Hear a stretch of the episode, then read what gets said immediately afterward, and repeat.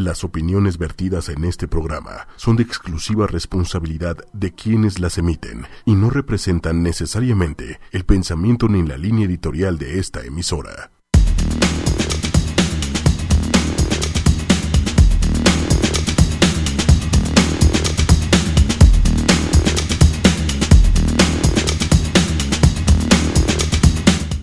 Buenas noches. ¿Cómo están? Estamos de vuelta. Estamos, no, es- estamos de paso, cabrón. O sea, estamos de, pa- estamos de vuelta en Estamos de Paso. No, nada más estamos de paso. Estamos de paso, pues. No, estamos de vuelta. Ay, chi- Qué fácil es jugar con las mentes débiles. Ajá. Yo más bien te creo y confío en ti y por eso me dejo. No confíes, confiar es perder. Ok, pues ya no voy a confiar. Exacto. ¿Qué? Ah, Estamos- estamos, en el... Se me fue la onda, perdón. Hoy vamos a hablar de cruceros. De cruceros. De cruceros dentro de la Ciudad de México, o sea, cruceros peligrosos o cruceros... Producción. Producción se rió. Entonces, Necesitamos, sí, pero producción. Sí, muy- Feliz lléveselo a alguien. ¿Qué tipo de cruceros vamos? ¿De qué tipo de cruceros vamos a hablar? De, de- para viajar. Muy bien. Royal Caribbean, Princess. ¿Pero solo por el Caribe o también por otros lugares? No, de cruceros en general. La historia de los cruceros, los tipos de cruceros que hay. ¿Sabías que hay muchos tipos de cruceros? Sabía que había categorías dentro de los cruceros. Ah, ¿sí? ¿Sabías que hay cruceros fluviales? Cruce- ¿Cruceros fluviales? O sea... Pues hay. Ah. ¿No? Pues porque los vamos a decir ahorita. Cuando toque eso les platicamos qué son ese tipo de, de- de cruceros. Vamos a hablar que el crucero más grande del mundo tiene un aproximado de 6.000, o sea, tiene capacidad para aproximadamente 6.700 pasajeros. O sea, imagínate, imagínate lo grave que está que algo salga mal, ya sabes. O sea, 6.700 personas Bueno, pues en a los- pánico nunca va a ser algo bueno. Pregunta a los, del Tit- a los de... Bueno, ya no les puedes preguntar, pero los del Titanic. Seguro hay alguno vivo por ahí. Este, ya ves que luego hay gente bien longeva. Pero, ¿sabías que a diferencia de lo que cree la gente, el Titanic sí, sí llevaba la cantidad de barcos necesarias y así? Que muchas personas creen que la gente no se salvó porque la embarcación no estaba suficientemente bien Pero hay, hay equipada muchas... hay con todas las cosas de seguridad. Y de hecho estaba sobre equipada para lo que pedían en, ese, en esa época las, las medidas de, Pero, pero hay, hay muchas teorías. Hay gente la que ley dice que federal el- de el- cruceros. Hay gente que dice que el barco que se hundió originalmente no era el Titanic. ¿Has escuchado esa teoría? No, a ver. O sea, dicen, dicen Para los que no nos conocen, Juan Carlos es esa persona que siempre tiene una teoría conspirativa de- para cualquier para cualquier cosa. ¿Alguna vez te has preguntado por qué las papas ahorita están arriba de las Barcel? Él, él tiene una razón. Yo tengo la rara respuesta. que seguramente involucra al gobierno o a alienígenas. Porque pagan más. Pero bueno, este... Este... eh, no, Fue el es, mejor ejemplo. Resulta que no me acuerdo muy bien. Bueno, resulta que la. la, la, la, ay, ¿cómo se llama? La, la casa armadora del bar, de barcos en, in- en Inglaterra que armó el Titanic. Antes ya había uno exactamente igual con las mismas medidas que el Titanic que, que- que ya funcionaba. Entonces dicen que este había tenido varios eh, percances y que ya lo querían destruir, pero que no lo querían destruir porque querían cobrarse el, segu- el seguro para poderlo, este, pues para cobrar el seguro, vaya. Entonces, eh, el, el, el, el, nombre se llamaba Pontu Queen Elizabeth y estaba el Titanic. Y entonces lo que hicieron fue el cambiarle el- la, la matrícula y el nombre eh, de barco a barco para que el Titanic, que está, que el, el Titanic original es el, el Queen Elizabeth que podríamos decir que sigue flotando y el Titanic que se hundió era el- originalmente el Queen Elizabeth, ¿me entiendes? Entonces cuando arranca ya venía muy débil la coraza y todo y con el iceberg eh, se acabó de hundir. Y dicen que aparte fue a propósito todo, o sea que ya estaba un poquito debilitada, que porque o sea que científicamente el, el barco no se tendría por qué haber hundido y que aparte pusieron menos barcos salvavidas de los que tendrían que haber puesto para que la gente no sobreviviera, para que no contara lo que había pasado. Pero Y no lo digo yo, lo dice History Channel. History Channel también dice que encontraron a pie grande, brother. Ah, se llamaba Olimpia. El barco, el barco que se hundió, dicen que originalmente era el Olimpia y no Pero, el Titanic. Insisto, History Channel también dice que encontraron a pie grande. Yo una vez, el papá de un amigo mío, muy querido, que no se apellida Castillo, este hay un programa de pie grande en History Channel y lo ve. Ajá. Y se lo cree. Y una vez estábamos No, comiendo en su casa y nos decía, ve hace- cómo ya lo atraparon. Y de verdad estaba... Pero hace poquito sacaron esta noticia también en periódicos. ¿Cuál? ¿La de pie grande o la de No, la del Ah, Titanic. ok. No, pie, pie- pie grande ya estoy yo. No, no, sí. El Pero la del fino. Titanic. Lo conocen como Juan Carlos, el fino Arquer. O la mamá de Julieta también. Oye, ¿ya no viene tu amiga colombiana? Qué amiga colombiana. Cubana, perdón. Ah, está de vacaciones. ¿Por? La mamá de Julieta porque puede. Ay, Dios. Se ¿Qué? fue de vacaciones. En la Vieira. Y ahora, pues muchas la han visto, ¿verdad? Sí, pues sí. sí. Pero, Es que para los que no saben es re fácil. pero próximamente este regresará. Muy bien, muy bien. Pues empezamos a platicarles un poquito, te late, de la historia. Bueno, vamos a platicar. ¿Alguna vez has subido un crucero? Eh, he estado en barcos, pero un crucero, crucero grande, grande, grande, como Caribbean, el Royal Caribbean o así, no. Pero sí, sí he estado en, en cruceritos. Es que esos también son un tipo de cruceros. Ajá, por eso, pero Creo no que sé, se llaman por eso no sé cuál cruceros es. pequeños. es la Pero no, es por- no he ido por mar, sino por río. ¿Son los fluviales esos? Sí, los fluviales, exactamente, son los que van por, por caminos internos, no van eh, directamente en alta mar. Si quieres, vamos a empezar con los tipos de barcos que hay. Es una- les voy a dar una descripción súper breve, que es primero, y digo, no, no, no les voy a, no, no son los nombres técnicos, simplemente son nombres como de esos para que entiendas. Ya sabes que es, primero está el, crucero convencional, y es el tipo más común, más conocido, este, el más conocido de todos, y está puesto en el mercado para satisfacer a la mayoría de los pasajeros con eh, actividades y cosas eh, que se consideran estándar. Después está el mega eh, barco crucero, que son capaces de dar acomodo a, a casi- a mínimo, valga o sea, la contradicción, a mínimo más de 5.000 personas, o sea, mínimo 5.000 personas o más. Ah, vale, Ok, ok. se me apagó el cerebro un momento ahí, Sí. una disculpa. Ya y- te pareces al papá de Julieta. Sí, sí, sí. Y son, son los buques más grandes y sofisticados del mundo. Ahí eh, entraría, por decir, el, el, de- el que creo que es de Royal Caribbean, que actualmente es el más grande del mundo, que tiene para 6.000 y cacho de, de personas. Luego está el barco crucero oceánico, que son los que no costean, porque la mayoría de los cruceros lo que hacen es... Vas costeando. Exactamente, y hay otros que cruzan el mar, literalmente. Sí. Pero eso, pero también, o sea, no sé si sigan existiendo. Ves que antiguamente en vez de viajar en avión la gente bajaba en, viajaba en barco porque era más barato. Pero sé que, por ejemplo, cuando... O sea, depende de las temporadas. En temporada creo que de verano los cruceros se van a Europa y, la- y en invierno los cruceros regresan al, al Caribe. Sí. Bueno, Y- no- todos. Y pero cuando hacen sí este es trayecto, o sea, cuando hacen el trayecto de Euro, de México, bueno, de América a Europa y Europa a América, Pero- venden los pasajes y los pasajes son mucho más baratos, pero nada más son de ida. Es- Y siempre no me lo, he querido hacer y porque una maestra... Pero entonces, si va a llevar pasajeros, forzosamente tiene que ser oceánico, que son este, construidos de acuerdo a los estándares más exigentes para soportar las condiciones de los viajes oceánicos. Porque no es lo mismo navegar en, en, en en, o sea, sin costear, lejos, verdaderamente lejos, en medio de la nada, que estar al- bajando Sí, pero la medida... de isla en isla. pero, la, pero la medida no importa, o sea, la medida puede ser arriba de 50 metros. Ya, si un barco es ayer- arriba de 50 metros, ya puede atravesar el océano. Pero... No, pero me refiero a las, o sea, no, no, no de tamaño, sino de, pues seguramente el armazón no es lo mismo. Y obviamente, si lo que yo estoy haciendo es un negocio, no voy a hacer un gasto innecesario. Tal vez No, los pero por eso lo hacen. y la tecnología pero por no es la eso, misma. pero por eso lo hacen cuando son el cambio de temporadas para solventar el gasto de ir de un continente a otro. Entonces lo que hacen es que el, el- el boleto es un poquito más barato y no te incluyen tantas cosas como te incluiría normalmente y utilizan más espacio para pues meter más cosas y comidas y así. Porque también lo que lo hacen los mandan a mantenimiento a Rotterdam en, en, en, en Holanda. Entonces ahí, o sea, cruzan y dejan, pues te dejan en, en Lisboa y de Lisboa suben el barco a Ámsterdam para mantenimiento. Y cuesta como 1.200 euros No está nada mal. en la ida y son tres semanas. Son tres semanas, sí, 15 días. Porque por 600 euros podrás conseguir un, Sí, un 15 vuelo de regreso. Seguro. Entonces, y incluye todas las comidas. Lo- o sea, parte de lo que son los cruceros es que son all inclusive. Puedes gastar y hay cómo gastar adentro, pero básicamente con pagar tu boleto ya sobreviviste todo el tiempo que adentro. Todo el tiempo, sí. Digo, hay restaurantes a montones, hay buffets, el restaurante para la cena es como, o sea, fine dining.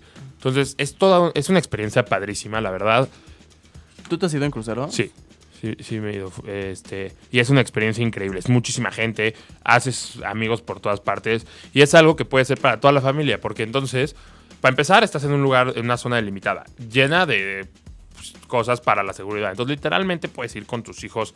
Obviamente no se tienen 3 años, pues tienen 8 o 9 años. Los puedes dejar solitos, o sea, no les va a pasar absolutamente nada. Hay elementos de seguridad y medidas que se toman eh, por todo el barco. Entonces, los, tus hijos de 9 a 11 años están nadando y después se van a, la- a las maquinitas y después que al tobogán y a la cosa esa para simular surfear y luego los que tienen de 12 a 16 están, ¿sabes? En la pubertad con los pseudoadolescentes igual, echando relajo, platicando en la alberca tirados, tomándose una cerveza sin alcohol, siendo súper cool. Y después los más grandes ya echan más relajo, ya se pueden echar unos tragos con Ya los hay demás. antros, Exacto. hay, hay este, casinos Hay, también. hay, obviamente.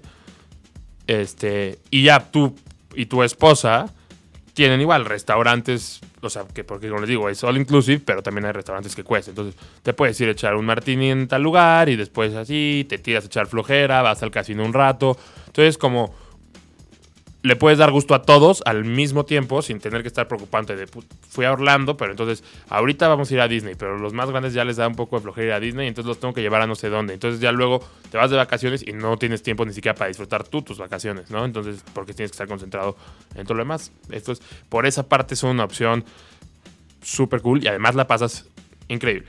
Increíble. Y no hay nada como, digo, cuando me he ido, la he pasado, me he ido siendo menor y siendo mayor de edad. Y cuando fui de mayor edad, el desastre fue...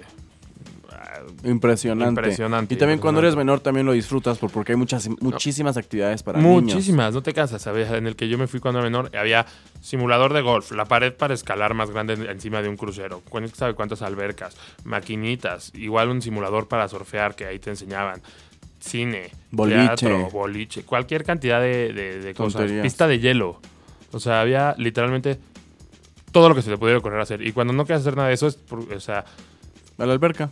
te vas a la alberca y además, obviamente, pues te paran en las islas, te bajas, este Turisteas un poco. conoces, ahí sí vas con tus papás, vas, comes, o vas, snorkeleas, o vas, buceas, o vas, lo que tú quieras. Y regresas al crucero y otra vez cada quien está por su parte y literalmente es, nos, nos vemos a esta hora para cenar y a esta hora para comer o cada quien come por su lado ya. Entonces como muy libre, todos la pasan muy bien, pero al mismo tiempo se genera mucha convivencia porque se bajan todos juntos a la isla.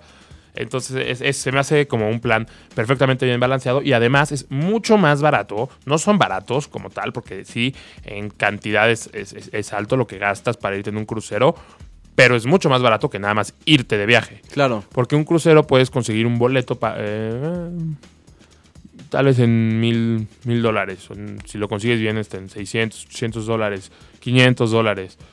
Este, para irte y ya, eso es lo que te costó darles de comer, pagarles todas las actividades que quieran hacer para que se diviertan, estar divertido tú, comer rico, una semana de, o sea, de hotel.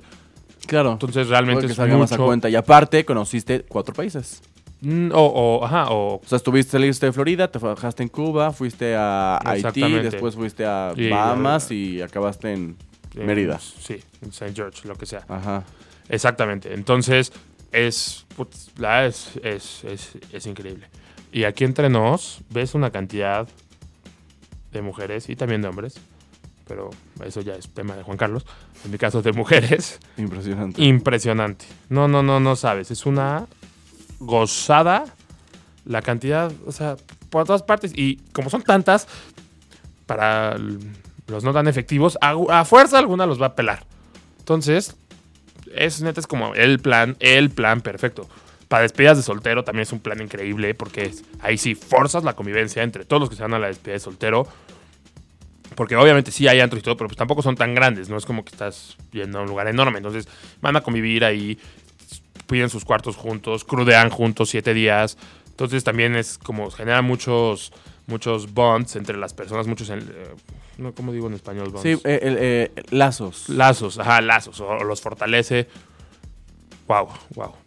Wow. Vámonos de crucero ocho y media. Oye, pues empecemos con las características de un crucero, ¿no? O los tipos de cruceros que hay. Los tipos de crucero. Me quedé en el, en, el, en el crucero oceánico. Vámonos ahora a los, a los de lujo. Que todos son de lujo, pero obviamente hay cruceros con más lujo que los de lujo, o sea, que los de- el lujo estándar que hay en un crucero. Y están equipados con los sistemas más sofisticados y tecnológicamente avanzados. Obviamente las comidas son mucho más elegantes y, y, dispénsenme mamonas. Y la- las comodidades. O sea, es el mismo concepto, upscale, hacia arriba. Gasto más, cuesta más. Y es hay más comodidad. Una anécdota ahí, una vez, mi hermano y yo estuvimos buscando nuestro cuarto. Más o menos, ¿qué te gusta? Cuando fui una vez al Oasis of the Seas, que en, ese- en esa época era el más grande que había.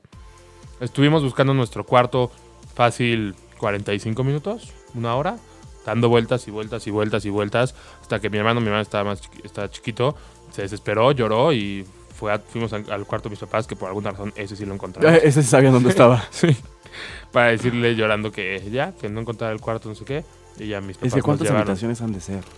Pues según no me... Si no me- ¿Cuántos pisos son? Muchísimos. Eran como 12 pisos o 14 pisos.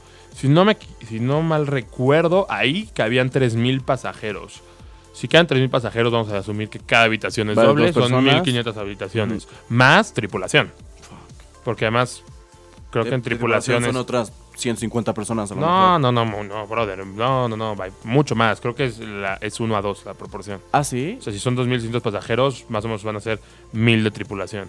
No, pues, o sea, imagínate todo, todo, todo- lo que hay que O hacer. sea, que Para si empezar, son nada más 3.000 mínimo, o sea, si son 100 3.000 personas mínimo para limpiar el, crucero todos Sí, los bueno, estar barriendo y bla, sí. bla, bla.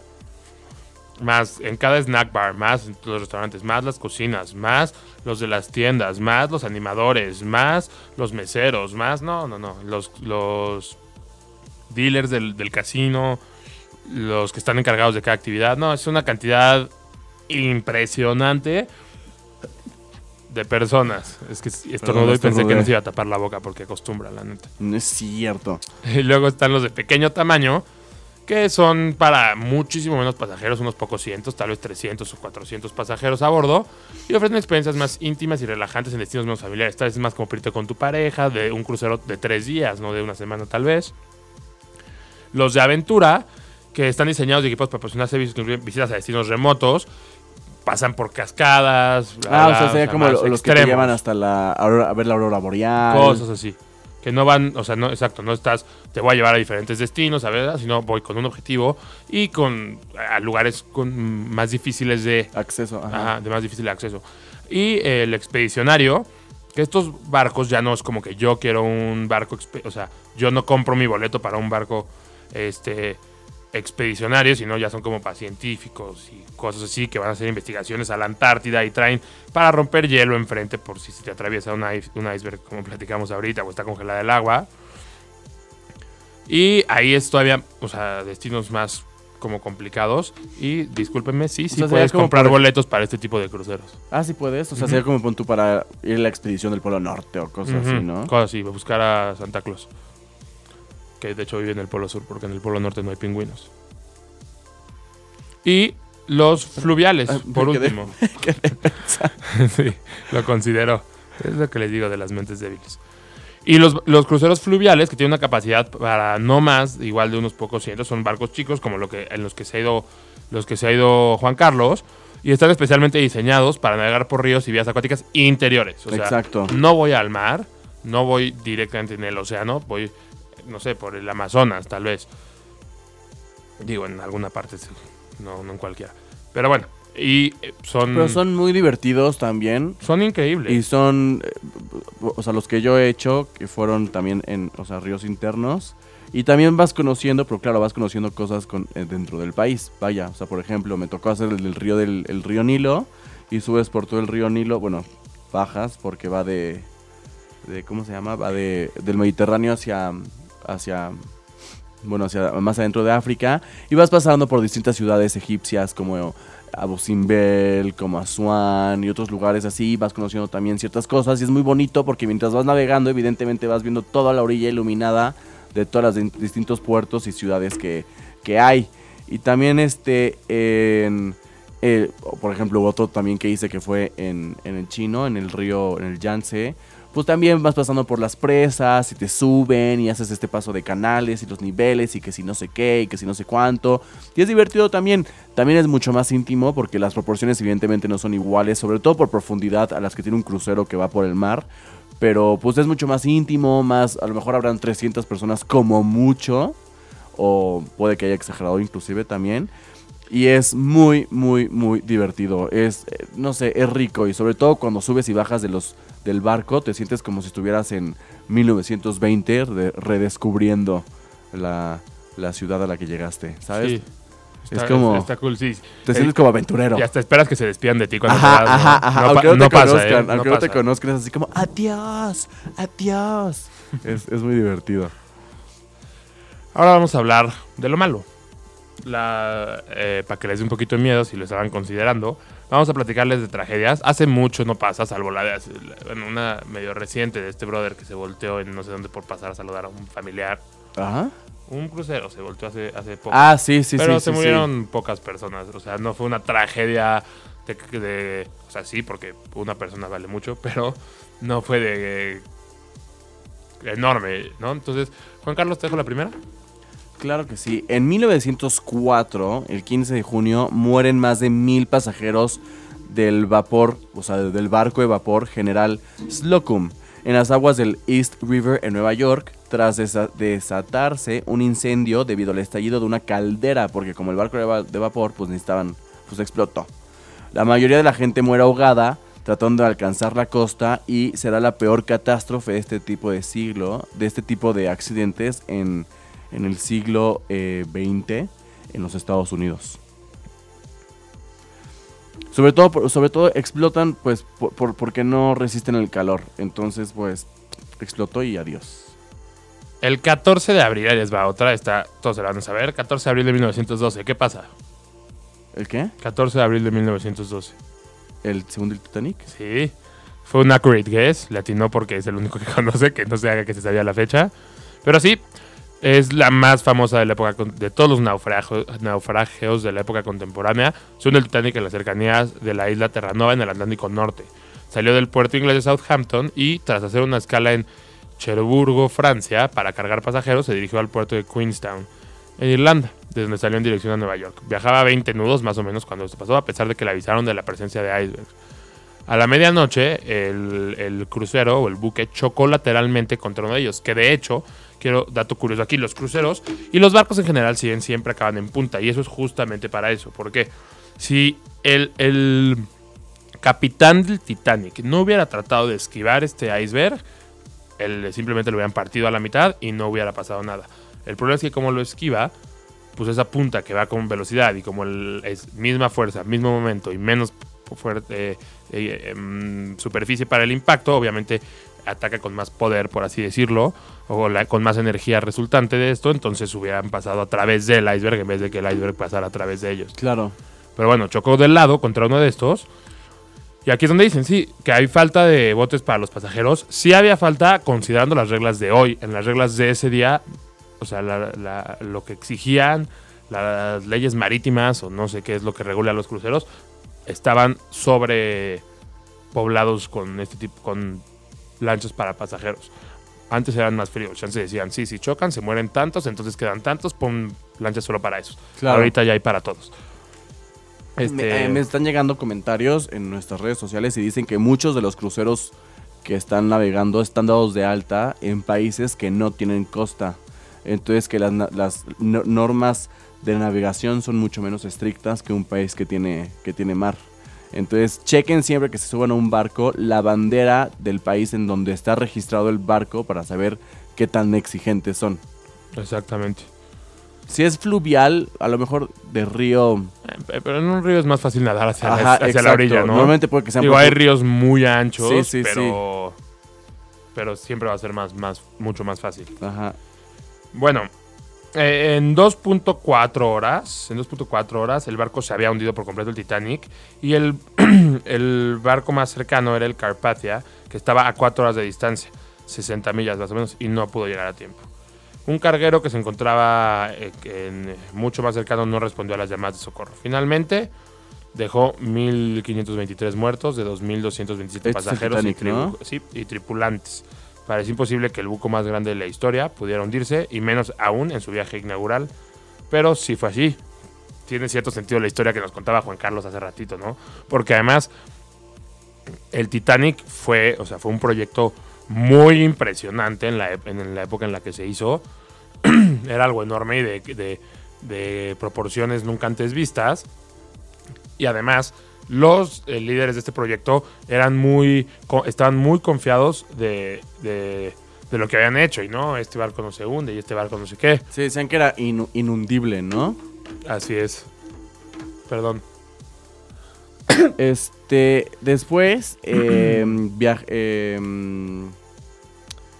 otro de los grandes accidentes que hubieron fue en mayo de 1915, du- que durante la Primera Guerra Mundial se producía el hundimiento del Lusitania.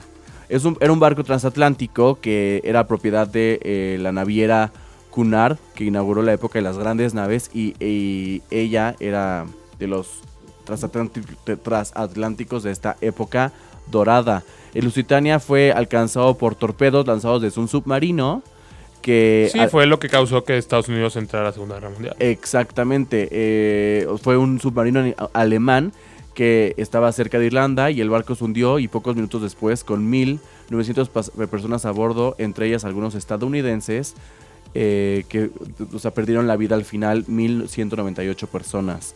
Aunque la Marina alemana hablaba de la existencia de un cargamento de armas que supuestamente se llevaba dentro de este barco, lo cierto es que el ataque fue a un buque pasajero vulnerable y las normas de la guerra hasta entonces respetadas, eh, generando una fuerte política, polémica internacional porque pues en teoría no se podían, o sea, si yo soy alemán y hay un barco de pasajeros vulnerable chino o mexicano o de lo que sea, no se pueda tocar aunque estén en guerras porque pues es gente que es civil y no tiene No tiene nada armas para ver. defenderse, exacto. No hay igualdad de condiciones. Lo que decía Ricardo es que de la indignación del hundimiento de este barco fue cuando Estados Unidos y Gran Bretaña decidieron entrar a la guerra en contra de, de Alemania. Han habido bastantes casos también de hundimiento actualmente. Entonces, ¿te acuerdas tú uno que hubo en Italia hace como dos o tres años? Es el que te estoy diciendo, ¿no? Ah, es ese. El capitán que se volteó, Sí. pero no se hundió el barco, literalmente Se, se, se quedó volteó. recargado como en un... Exacto, porque estaba muy cerca de la costa, porque si no me equivoco, se acercó a la costa para saludar a una persona. Ah, su esposa, una madre, Sí, su, una su mamá. ridiculez así, que, que estuvo hasta, creo que hasta penado por la ley. Un caso eh, también importante fue el del HMHS Britannic, que es uno de los hermanos del Titanic. Este fue votado antes de empezar la Primera Guerra Mundial en 1941 y después eh, fue registrado como barco hospital. En 1916, el choque con una mina en el mar Egeo provocó su rápido hundimiento. Solo se murieron este, 29 pasajeros de 1025. Y había una persona ahí que se llama Violera Jessop, que era una enfermera del Britannic, sobreviviente de este accidente, también se salvó de, de morir durante el hundimiento del Titanic sea, cuatro se- años antes Se salvó de los dos. de los dos. Creo que si yo me hubiera tocado eso, yo creo que en mi vida me habría volvido a subir a, a algún barco. Está cañón como se han hundido muchísimos barcos, ¿no? Y decían que era la forma más segura de, de viajar. Pero no, está bien. Bueno, o sea, analízalo un poco. Hasta cierto punto el barco, si te hundes, pues puedes flotar y pues tienes más... eh, Sí, pero ¿de qué me sirve flotar a la mitad del Atlántico, bro? sí, pero tienes más expectativas de supervivencia que si se cae un, un- un avión y se estrella contra algún edificio o un... o un- Contra un edificio probablemente, pero o piensa, ¿cuántos muchos han de sobrevivido. los, aviones de- que, de los aviones que se han estrellado contra el mar, cuántos han encontrado sobrevivientes? Solamente el que se, se hundió en el, en, el, en el río Hudson, pero porque llevaba poquitas horas de, de- O sea, llevaba poca altura. No, como el de Sully. ¿No has visto la Ajá, película? por eso. Ya estaba altito. Pues tampoco tan alto, o sea, no es como lo mismo que Sí, la pero mitad del da igual la altura. Océano Índico, como el de Malasia, que no lo han encontrado. Pero eso porque fue, fue hijacked, o sea, se lo robaron, no querían que lo encontraran. Pero... Pero ¿cómo se dice? No sé, están nefastos los dos. ¿Nunca viste Castaway o Náufrago de este... ¿Cómo se Este- llama? Producción. Ah, sí. De Tom Hanks. Sí, sí, sí, sí, sí, sí. Él sobrevivió la caída de un avión, naufragó, Bueno, pero, y es, lo rescataron. pero o sea, es una película. ¿Era basada en hechos reales? ¿Me dijiste cuántas personas reales conocía o cuántas personas? Pero eso es una película, es Hollywood. No estoy seguro ni siquiera que sea Hollywood. O sea, fue escrita por alguien. Estoy molestando, continúa. Me encanta que lo molesto y, y- y me quiere argumentar, ya sabes. O sea, te toma demasiado en serio. El siguiente barco es un transatlántico español llamado Príncipe de Asturias, que también era conocido como el Titanic español, aunque sus eh, medidas eran un poquito más modestas comparadas con el Titanic original, ¿no? Este era, era el barco español más grande de pasajeros que en marzo de 1916 choca con el arrecife, un arrecife sumergido en las cercanías de las costas brasileñas y se hunde en solo 55 minutos. El príncipe de Asturias había eh, partido de Barcelona y navegaba en dirección al puerto de Buenos Aires con 588 pasajeros registrados, registrados, de los cuales solo sobrevivieron 143. Bueno, hasta cierto punto sobrevivió casi un 20%. En realidad, la capacidad del, del, eh, o sea, supuestamente eran 588 pasajeros registrados, pero en realidad llevaba 2.000 pasajeros, o sea que murieron 1.900 personas aproximadamente, 1.860 personas. 80. Y una vez más Ah, sí, dejé pensar. 1.880 personas eh, murieron en este Muchísimas. Titanic español. Era suficiente de tragedias, ¿no? Sí, apunta algo más alegre o... No, no voy a decir algo alegre. Ahorita vamos a quiero, quiero hacer un paréntesis en lo de los cruceros. ¿Escuchaste lo que está haciendo ahora los mismos que marcharon por el- su disque marcha de la familia? Que es de su familia, porque mi familia no piensa así. ¿Qué dice? Ahora que están por Sí, pero sí. gasolinazo? No, sí te acuerdas de la marcha de Sí, la sí, familia contra original, el- el- la contra que pusieran en los libros, contra que pusieran en los libros exactamente que ser gay es natural, normal y de cada quien. Que eso hubiera ayudado muchísimo a la aceptación que necesita este país de apertura. Ah, por estos son favor. los que están a favor de la comunidad LGBT. No, los que están en contra.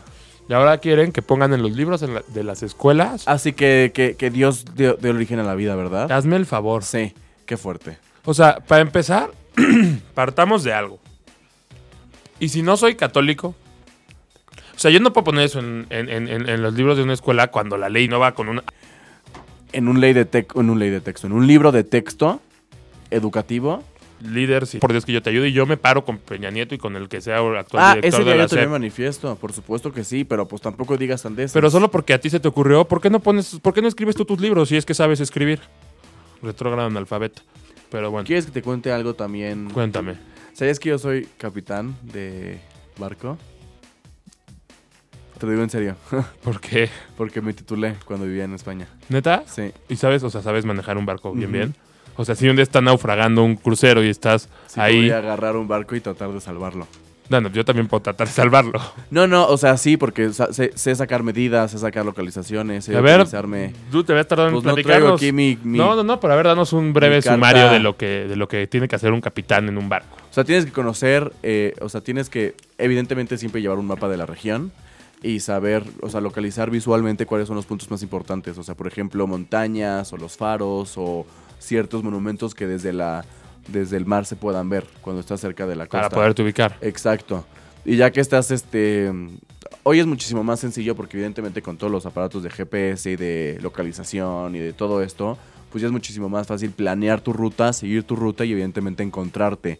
Si no, también, a mí me enseñaron un poco, pero también puedes localizarte por las estrellas.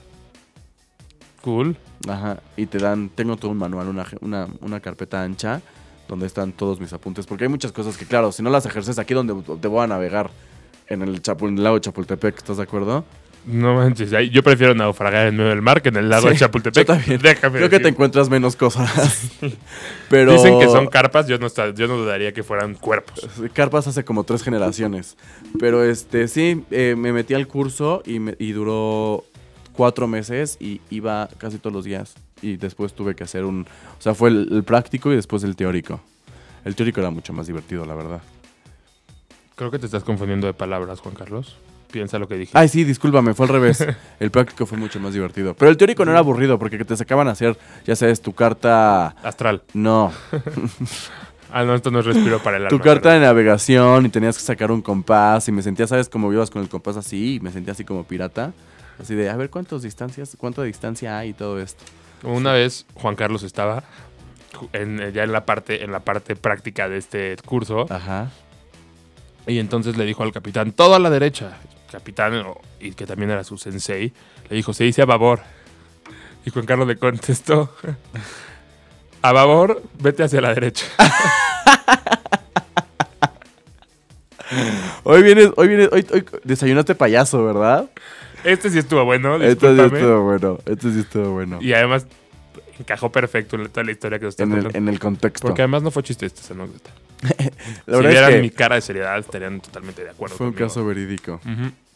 Pero sí es muy interesante, es muy interesante todo esto de los cruceros y los barcos. Y la verdad es que si yo tuviera el dinero, antes me compraría un yate para viajar por todo el mundo que una casa. Pero sabes que lo, lo chistoso es que es- está- no es, no es- lo difícil no es comprarte el yate, No, es mantenerlo. es mantenerlo. Creo que cada tres años o cinco Es años. un rollo. Tienes Pa- que pa- paga- pagas otra vez lo que te costó inicialmente. Pero tienes que, tienes que pagar el anclaje, tienes que pagar el mantenimiento, tienes que pagar que una persona que esté en el muelle todo el tiempo lo esté limpiando y le de las... Porque claro, la, la, la popó también de las gaviotas es muy ácida como la de las palomas. Entonces todo esto también afecta que si caen sistemas eléctricos se echen a perder, que si caen en, en sobre la...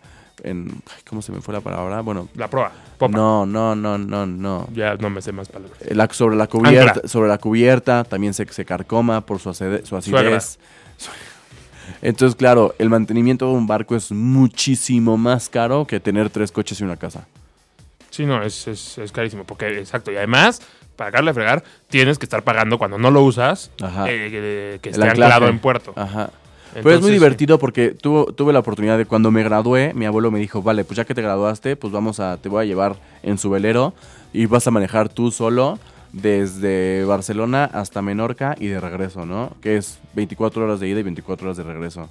Súper divertido, te lo juro. Es un poco eh, claustrofóbico y claustro, claus- Te entendimos. No te, no te y frustrante el hecho de estar encerrado en el barco y voltear a todo. Literal es como si estuvieras en un, des- un- en un desierto. Volteas agua, volteas agua, volteas agua. O sea, te Sí, te sientes. sientes atrapado. Ajá, y aparte no la puedes tomar porque es agua salada y te puedes volver loco. Con tanto sol te afecta mentalmente.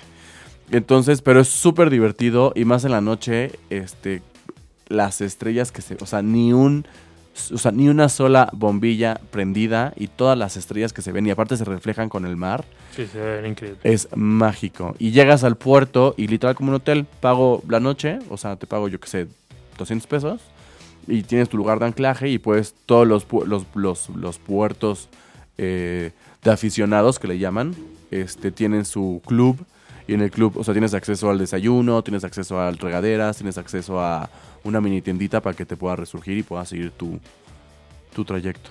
Y es difícil hacer que el barco vaya derecho. Y no porque pues, van derecho, ya sabes, sino Mm. como no tienes ninguna cosa que te diga si estás yendo derecho o no, porque cuando vas en el coche están los carriles. No, no, es que, no es que, o sea, tienes que marcar tu ruta y ya, o sea, pones, ahorita ya es mucho más fácil O saber. sea, a ¿cómo la- sabes si te desviaste si no tienes un GPS? Porque si vas cerca de la costa es mucho más fácil porque vas viendo los puntos que, que vas dejando atrás, con, que, que agarras de referencia, ¿me entiendes? O sea, si tenías la montaña acá, o sea, enfrente de ti y media hora después la tienes a tu izquierda, pues ya sabes que te moviste pues tantos kilómetros, ¿me explico? Pero cuando no tienes nada de referencia es mucho más complicado porque claro, pues de día cómo te, o sea, de día no hay nada y el sol se va, se va moviendo también, entonces no hay nada que te guíe. Pero en la noche es mucho más fácil porque pues te vas guiando por las estrellas que estén en esa parte del hemisferio. Pero digo, sí ha de ser muy difícil porque la neta yo veo al cielo ahí y si las tres también bonitas, to- son- todas son iguales. O sea, no puedes decir No, como, no son todas- Esa estrella ya la pasé No, no para el ojo inexperto. O sea, exacto. Tienes que tener muchísima experiencia, muchísima práctica. Y no te mides tanto por estrellas, sino por constelaciones. Entonces vas viendo que. Ah, ya pasé la osa mayor. Ajá, exacto. O evidentemente está la, la polar.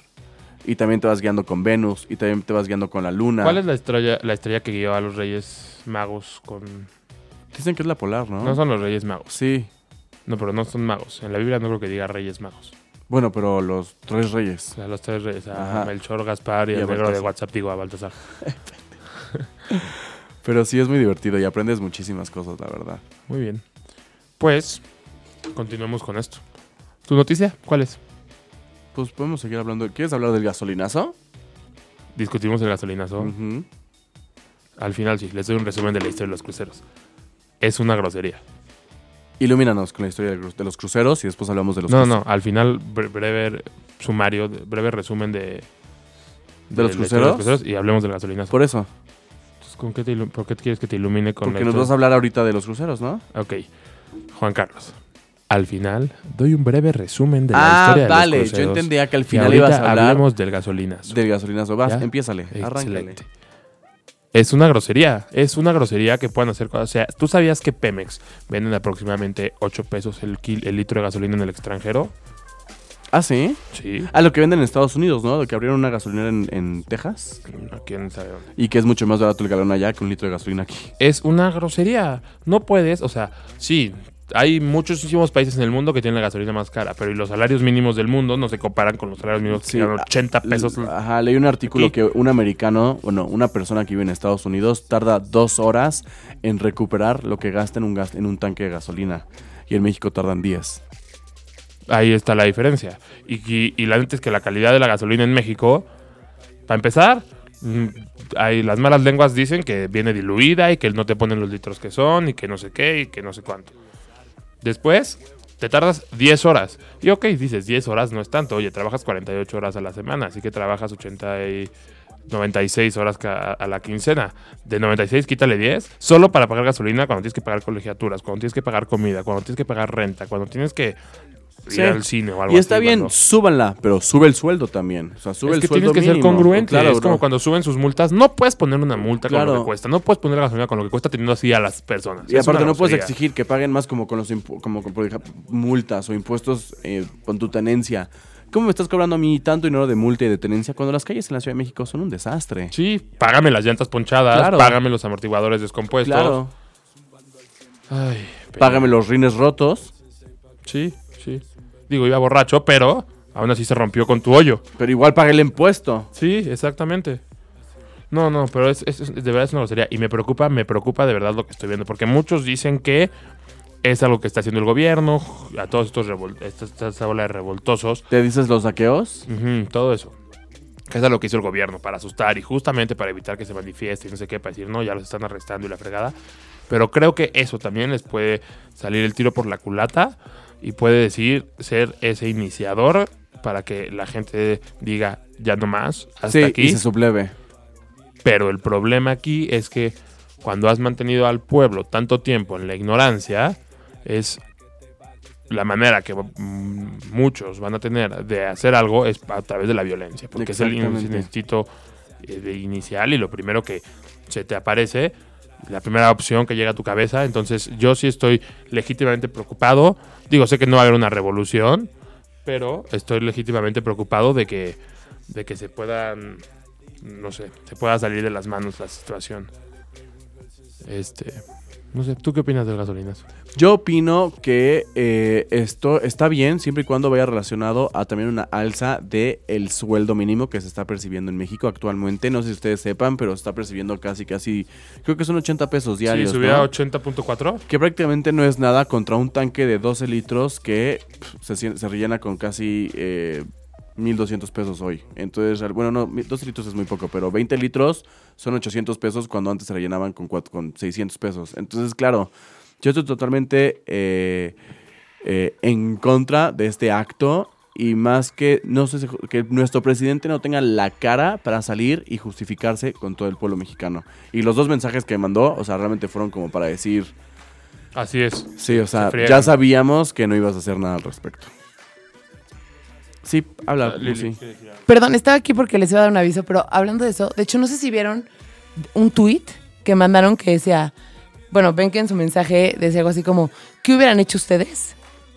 No sé si vieron un tweet que viene la respuesta y que dice, ¿qué hubiéramos hecho? Aquí está la respuesta. ¿No lo vieron? Sí, sí, sí lo vi, sí lo vi. Yo no lo vi. Pero, Ay, está, está muy bueno. o sea, yo vi el, el que hubieran hecho. No, es que está muy complicada para decirte de memoria. O sea, pon tú, decía. Es más, ahorita estoy segura que Manuel nos la va a conseguir. Y ahorita se los demos porque estamos, es de cifras. Producción. Ah, o sea, te va a decir, como hubiera hecho esto. A ver, a ver la respuesta. Vamos a leerles la respuesta. ¿Qué hubieran hecho ustedes? Pregu- pregunta, pregunta de Peña. Hashtag, ¿qué hubieran hecho ustedes? Respuesta del pueblo. Vender la casa, la casa Blanca, 54 millones. Vender el avión presidencial, 733 millones. Bajar sueldo a diputados, 1 millón 947 mil cada uno. 971, 455 mil 500 millones por los 500 diputados. Recuperar la, la deuda generada por Duarte. hijo de la fregada este. Muchos millones. No me da hasta pena decirlo. correr a los a políticos y atacar directamente la corrupción. La corrupción le cuesta a México 341 mil millones. Dejar de pagar pensiones expresidentes, 40 millones. Con todo esto se genera más que con tu gasolinazo y sobran como 100 millones para apoyos sociales. Es que eso es lo que se tendría que hacer. Tenemos, la neta, yo sí estoy de Estoy de acuerdo. acuerdo en algunos puntos, en otros no. y, y mucha gente me puede criticar, pero yo sí estoy de acuerdo en una segunda revolución. Yo sí estoy de acuerdo en Creo que- cambiar la clase política desde, o sea, desde cero y empezar a, a- a ya generar. ¿Sabes? ¿Sabes por qué ¿Y los países ok, ¿a quién- tercermundistas ¿A quién pondrías? pero ¿sabes por qué los países tercermundistas son tercermundistas?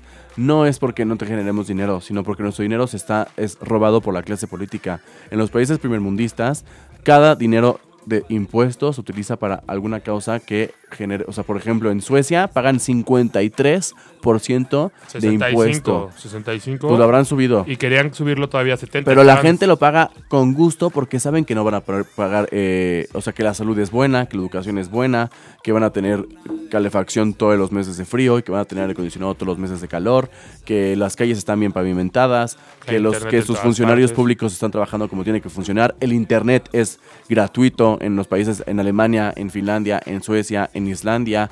O sea, real- hay o sea, realmente la gente allá, hay una, hay una, hay una colectividad social y, com- y de comunidad que hace que mejore todo. De hecho, Pero hay cosas en las que estoy de acuerdo y en las que estoy, no estoy de acuerdo. Pues sí, el avión presidencial. No lo van a vender. Es tu presidente, punto y se acabó. Sí, y va a comprar un avión. Sí, se tiene que mover. No, y no se va a mover en una avioneta, brother, porque es el presidente. ¿Te gusta o no te gusta? Pero sí estoy de acuerdo en, en bajarle el sueldo a los diputados. Totalmente de sí acuerdo. estoy de acuerdo en no pagarle a los presidentes. O sea, en no sí, darles bonos. Hazme el favor. Ser diputado no es un trabajo de tiempo completo, compadre. y menos Aquí. para gasolina. Sí, o sea, les compraron 10 mil pesos creo que de gasolinas, una cosa así a cada uno. Una, o sea, No, y su bono de Navidad que se aceptaron de 150 mil pesos o 120 mil pesos.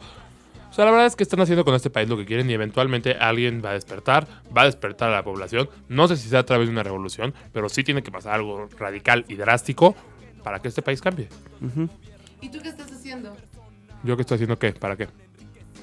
para que este país cambie? mira, yo pago mis impuestos. Yo cuando me multan no doy mordida. Estoy en contra de que den mor- Prefiero, pues ya, o sea, lo infra- o sea, que no cumplí con el la reglamento de, sí, de tránsito, pues dame la multa. Yo trabajo honestamente y Yo me muevo por ciudadano. transporte público para generar menos emisiones contaminantes en esta ciudad. Eso está fuera de contexto. O sea, muy bien, te felicito y es algo bueno, Bueno, y sí, está pero, bien, pero no tiene Pues que ver con la no corrupción gas- en no el país. No, no compro gasolina.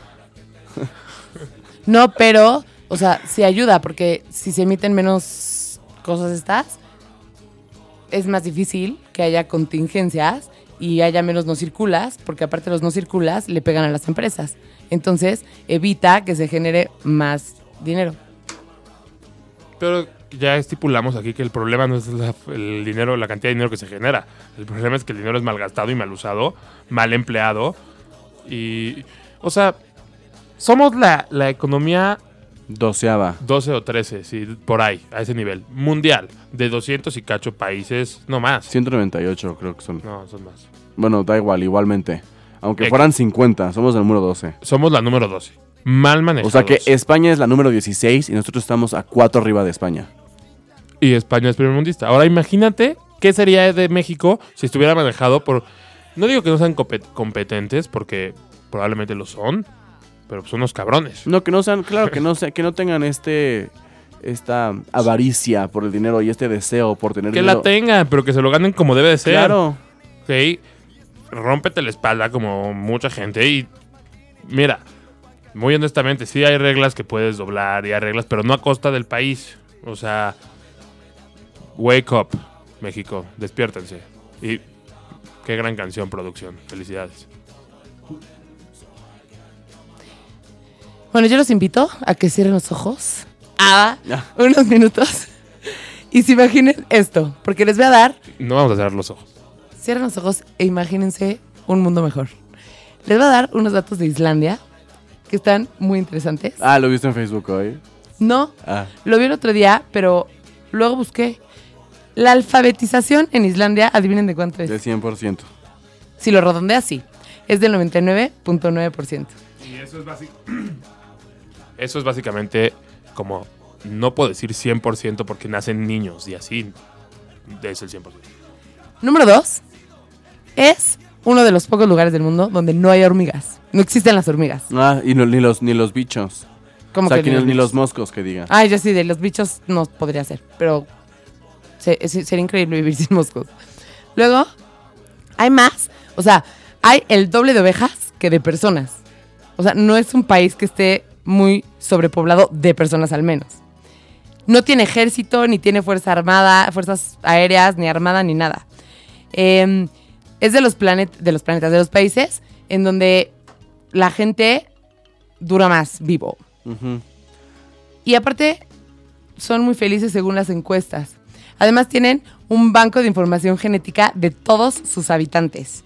Y aparte, el agua es de las más puras del mundo, entonces no necesita ser tratada ni nada. Y están súper felices todos con su calidad del agua. Los hogares no tienen calentadores porque el agua caliente viene de los géiseres. Ajá. De la actividad volcánica y geotérmica que hay. Sí, porque es uno de los países con más volcanes. Y aparte está considerado uno como de los países más seguros del mundo. Y otra cosa también es que es de los países en donde es donde las mujeres viven más felices porque hay una igualdad de, género del 100%. O sea, no hay de que porque ser mujeres gastas menos o, no, ganas menos o no puedes hacer ciertas funciones. Hombres y mujeres por igual tienen derecho a los mismos sueldos, tienen derecho a las mismas prestaciones, tienen derecho a las mismas posiciones de trabajo y tienen derecho a la misma, eh, a la misma educación. Pero aún así hay muchas cosas que sí son extremistas. O sea, por ejemplo, en verano tienen 24 horas de luz. Bueno, pero ya es por ubicación geográfica a por mal. Pero yo creo que a- eso contribuye maneras, a que o sea- piensen de la forma en la que piensan. O sea, yo, yo creo que es a pesar de eso. A lo que voy es que tiene que ver más con la cultura y esas cosas no pasa nada. Por ejemplo, en la superficie que tienen para cultivo es como del 0.7% o algo así. No. O sea, casi no pueden cultivar, ¿ya sabes? Y aún así es un país que está bien y muchas veces... Bueno, ¿y sabe lo que hicieron en el 2010, en el 2008 cuando la crisis en, en Europa dejaron quebrar a todos sus bancos? O sea, no hubo un rescate, o sea, no se endeudaron, fue no, que quiebren por su mala decisión y empezamos de cero. Ay, ya me habían platicado. Algo así como que pusieron una ley. Y los metieron a todos a la cárcel. Ajá, que a todos los banqueros los metieron a la cárcel, eh, condonaron todas las deudas, así si tú le debías al banco, te lo perdonaban, empezaron desde cero, los metieron a la cárcel y se acabó. Pues hay que ir a abrir un banco a Islandia. No, más bien debería que hagan lo mismo aquí, que perdonen todas las deudas de todas las personas y pues empezamos de cero y bien, ahora sí con el pie derecho.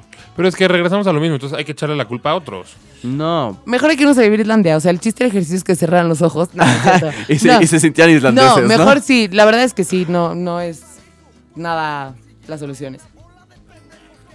No, la solución es muy fácil y está en nosotros. Ya es momento de que empecemos a entender, porque llevamos tanto tiempo quejándonos del gobierno que ya asumimos por, por queja tras queja tras queja que el gobierno tiene que solucionar la vida, que es por culpa del gobierno que no soy rico, es por culpa del gobierno que no sé qué, es por culpa... Y sí, el gobierno nos ha manejado mal, el gobierno ha hecho muchas cosas mal, también ha acertado en otras, pero empieza a trabajar tú. Cuando haya un cambio en toda la gente y el gobierno no cambie, ahí ya empiezas a, a- a quejarte en serio. Claro. Pero cuando tú, cuando también, sí tienes un gobierno corrupto, pero también tienes un pueblo corrupto. Y al final, soy de la idea de que el pueblo tiene el gobierno que se merece. Claro, totalmente. Cuando, tiene, cuando todos tenemos cola que nos pisen, pues está cabrón. Sí, el que esté libre de pecado que avente la primera piedra. Entonces, bueno, rapidísimo, antes del cierre, lo prometido es deuda, voy a tener que súper resumir.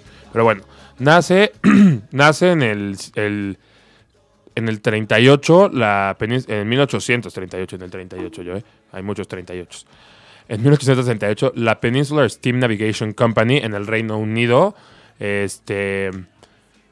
Sí, y en 1940 se abrió la veda de los viajes, o sea, esa misma compañía, en un viaje entre Liverpool y Halifax. Y empezó a tomar un buen popularidad al grado de que escritores como Charles Dickens los empezaron a mencionar. Obviamente esto empezó a generar muchísima demanda y empezaron a abrir muchas compañías. Y después, en el siglo ya entrando en el siglo XX, el objetivo era la velocidad, ¿no? Que, o sea, uno, cruzar el ¿Qué tan Atlántico y dos, qué tan rápido lo ibas. Y empezaron a exigir y exigirse y exigirse y exigirse hasta que en 1912 el Titanic se hundió por, por, por, por llegar como más allá. Pero eran, o sea, los cruceros en esa época eran exclusivamente como para sus clases sociales muy altas, muy altas, como, como al principio los vuelos comerciales. Sí, sí. ¿no? Después obviamente va pasando el tiempo y como todo en la vida se abarata después de, de viejo Y empezaron a nacer aproximadamente en los 80s, entre los 80s y los 90s, los cruceros ya como hacia abierto hacia la clase media y es, se convirtieron en lo que son hoy. Discúlpenme, pero es que tenía poquito tiempo. Esa es la historia de los cruceros. Esto fue Estamos de Paso con Ricardo Musi. Y con Juan Carlos Arquer. Nos vemos la próxima semana. Cuídense y empiecen a mejorar ustedes y ver que- y dejar de ver que le pueden mejorar a los demás. Exacto, o sea, vean sus actos antes de juzgar el de los demás, ¿verdad? Pero aún así, que no mame el gobierno. Buenas noches.